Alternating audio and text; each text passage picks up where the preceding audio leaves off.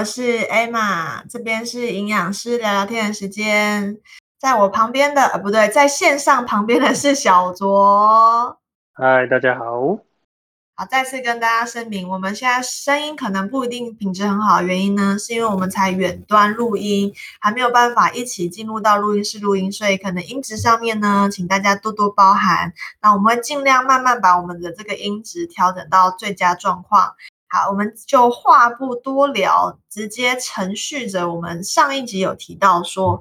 这个变种病毒的威胁嘛，当然是开玩笑，那个是那个好那个胖肥胖的那个肿的概念，也就是可能大家在居家这个生活一段时间当中呢，我们可能身形难免都很难去维持它，有可能运动变少了，难免也因为压力的关系，我们可能吃比较多一点点。那我们要怎么办呢？我觉得在现在解封后，我们生活越来越回归到日常，有一个饮食方法很推荐大家可以去做做看。那这个方法也是我在生产后，然后要恢复到到我原本的体态，我目前正在执行的饮食形态叫做减糖饮食。这个已经就是已经没有新鲜感，对不对？大家想说啊，不就是那样吗？好，我为什么要录这一集？其实是刚好有一个听友啊，就是他很认真，他非常非常认真去听每一集 podcast，然后加上他也有 follow 我的 IG，IG 上面我其实配了蛮多减糖餐的，可能透过呃超商，或是透过一些素食店啊，就是吃那个麦当劳那种素食店，也有配出一些减糖饮食的餐餐单这样子，他就来问我说。哎，这个 Emma 你好，就但是他遇到一个问题是，他听了我的 podcast，然后又看了我的餐单，他不太理解说为什么我不是说一天呢吃的饭量啊，如果用减糖饮食的话，大概是一到一点五碗，那预计的话就是一餐可以吃到五十到七十克的糖，到底一到五碗，一到一一点五碗的饭，然后跟五十到七十克的糖。那是包含所有的淀粉呢，还是这个是有包含一些什么蔬菜、水果跟奶类？它整个非常非常的呃混乱。那我先跟这位听众说谢谢，因为老实说，我在每一集在讲的时候，我可能都没有讲的很完整啦，所以大家可能在听的时候会有点乱七八糟的。那我再重新的讲一下，顺便考考我们优等生小卓。小卓，我问你，到我的发挥了吗？我 刚刚听的都要睡着了。我现在来问你哦，你还记不记得我一直强调减糖饮食可不可以吃淀粉？可以啊。那如果我们这种淀粉，也就是糖类，广义的糖类的那个百分比热量百分比，可以占到一天热量的百分之多少？哎，我想想哦，应该是我看我真的忘记了，百分之二十吧。二十是底线。啊，再多底线了，对不对？二十到四十都可以。哎，其实四十真的蛮多的。四十其实算算蛮友善的啦，也就是你一天当中，如果把这个下一个就是我要继续问小卓的，我们刚刚说淀粉。就是我直接说糖类，其实这个说法诶不太精准，因为淀粉不一定啊，应该说不一定糖类包含所有的淀粉。这边糖是指有字边的糖，不是米字边的糖，也就是我们英文说的那个 carbohydrate，它不是所有的就是米饭呐都是包含在 carbohydrate 里面。还有一些食物里面也会有 carbohydrate，也就是这个油脂变糖。例如说选择题，小卓来喽。A 选项，好，以下选项当中哪些含有油脂变糖？A 蔬菜，B 水果，C 牛奶，D 油脂。以上哪些含有油脂变的糖？你这是个多选题吗？对对对，一下就跳接。呃，理论上蔬菜看是什么蔬菜嘛，蔬菜基本上会有嘛，像是红萝卜就淀粉比较多一点。那水果一定也会有啊。然后，哎，刚 C 选项是什么？我又忘了。牛奶奶类啊，牛奶有乳糖吗？牛奶有乳糖吗？嗯，因为因为基本上米这边的糖也是含有那个碳水啊。对对对，然后最对，然后然后然后 D 是油脂嘛。对，那油脂就是脂就是脂肪嘛，它就是它基本上就是以那个 fat 为主嘛，所以它基本上应该是没有碳水，所以我答案是 A B C。好，各位听众有没有也一起答对了呢？没错没错，所以其实所谓的糖类，刚刚说占到一天热量百分之四十。它是分布在这些食物类别里面的，就是淀粉，也就是我们常常吃的主食类，米饭呐、面包啊，然后还有什么地瓜、马铃薯啊、山药啊，那些都算哦，玉米也算。好，再还有就是一类叫蔬菜类，蔬菜的话，刚刚小周说红萝卜，它确实吃起来比较带有甜味啦。那这种的糖类含量。偏高一点点，但不到说吃马铃薯、地瓜那么高这样子。那如果说蔬菜当中，呃，比较少含有糖分的话，就是叶子叶子类的、绿色叶子类的这种糖分比较高。大家应该自己吃绿色蔬菜，你就会发现它吃起来甜分度其实是比较不高。例如说吃红萝卜。大家吃过红萝卜炒蛋嘛？就会可以吃到那种红萝卜甜甜的味道。可是如果你是吃什么葱花蛋，那个葱就没有那种比较比较比较不会有那种甜甜的味道。好，在水果这大家印象一定很深刻，水果就爆甜嘛，很多糖。牛奶像刚刚小周说的有乳糖。好，所以说一天如果当中你想要执行。啊，比较 peace 的，也就是比较友善的这种减糖饮食，我自己呀，像我现在，我也大概只有抓百分之四十，有没有压到百分之二十？因为如果把它压到百分之二十的话，大概你吃蔬菜，你的淀粉就用完，呃，那糖类的扣打就用完。所以我觉得四十是大家在呃一边工作，然后你生活当中要有一些品质，还比较好执行的。所以在我之前的集数当中有提到说，如果你是要吃一些淀粉的人，你一天可以吃一到一点五碗的饭，那这是一整天的量。但是呢，这是呃我还没有把蔬菜、水果跟奶类算进去的。糖类哦，所以说如果一到一点五碗饭的糖大概是六十到哎十五乘以四，六十到哎十五乘以六等于多少？哎，瞬间八十哎哎哎哎，十五乘以六等于多少？九十吗？十五乘以六哎对九十，大概你呃那个。有四十克到九十克的糖是从那个米饭来的，所以如果一百，如果说你一天是吃一千四百大卡的人，你总共会有一百四十克的扣打的这种 carbohydrate 的额度，那你的米饭呢可能会占了百分之呃占了六十到九十左右，那剩下的额度你就可能分配在你的蔬菜呀、水果或奶类。好，讲到这边大家可以理解吗？小说你听得懂我在讲什么吗？完全听得懂。你听得懂？我很怕你跟我说完全听不懂，就是 Emma 你在讲什么？所以，所以简单来说，就是大家你如果用一百四十去平分在三餐里面，你就是除以三嘛，一百四除以三，你大概可以一餐有五十克左右的。糖让你应用，你可能是可以吃淀粉啊，你也可能可以去吃蔬菜，你也可以去吃水果，也可以吃奶类。那至于每一个这个量的话，可能就是假设有营养标示，你就去看营养标示；如果没有的话，大家可以去我的 IG 看，因为我 IG 在前阵子吧，大概其实九月初，我把所有的那种根茎类的主食，像是什么马铃薯啊、地瓜啊、饭吧。饭有没有做忘了？山药等等的，就是这些比较算主食类的这种根茎蔬菜，我们会以为根茎蔬菜这种主食类根茎蔬菜都已经把它整理出来，它的糖类的量是多少？所以大家如果你要执行减糖饮食的话，可以去看那篇。好，所以就讲完了，是不是瞬间瞬间就结束了？那小说你不知道你有没有一些疑问，就是减糖饮食上面？诶。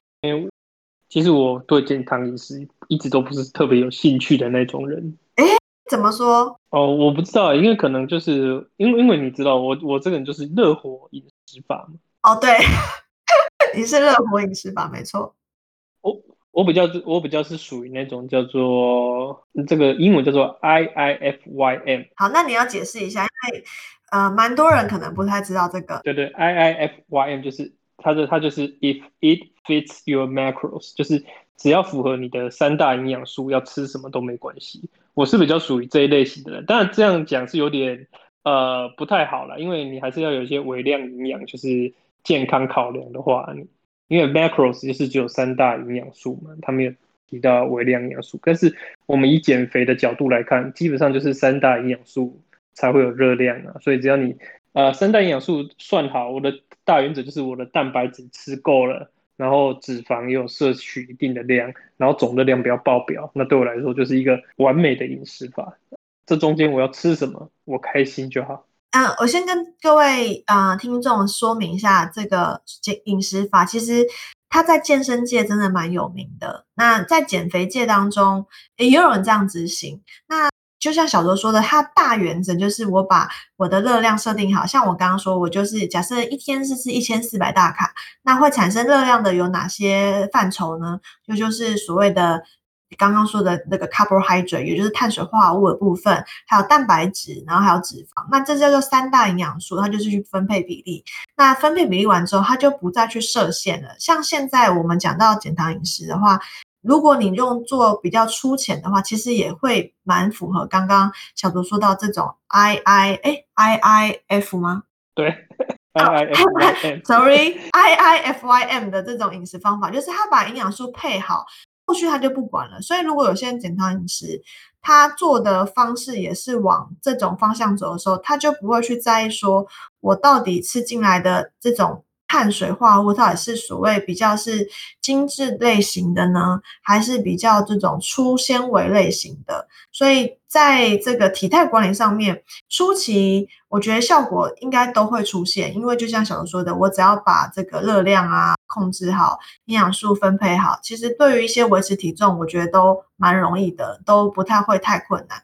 进阶说能不能变瘦，我觉得就是要看个人。因为就像我常常会形容的这个工厂的概念，身体就是个工厂，有些小螺丝钉它。跑掉了，会不会让这个工厂就是乱七八糟呢？可能也不一定，工厂还是可以运作。可是如果年久失修这个状况一直维持，假设身体现在三十几岁、四十几岁啊，其实都还蛮耐操的，其实也不太会有什么状况。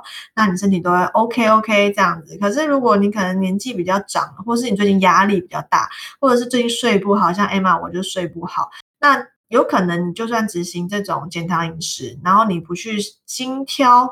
食物的品质跟类型，或是透过小多刚刚分享这种热火饮食法，你没有太精挑里面的品质的话，有可能你会发现你就卡关。那极端一点，会不会变胖？我觉得，诶，可能会回弹一两公斤，但是不会是那种爆胖，因为方向你已经抓住了啦。那我觉得这个的话，也是一个蛮不错的方式，尤其是可能我们刚诶被讲难听一点是被关很久。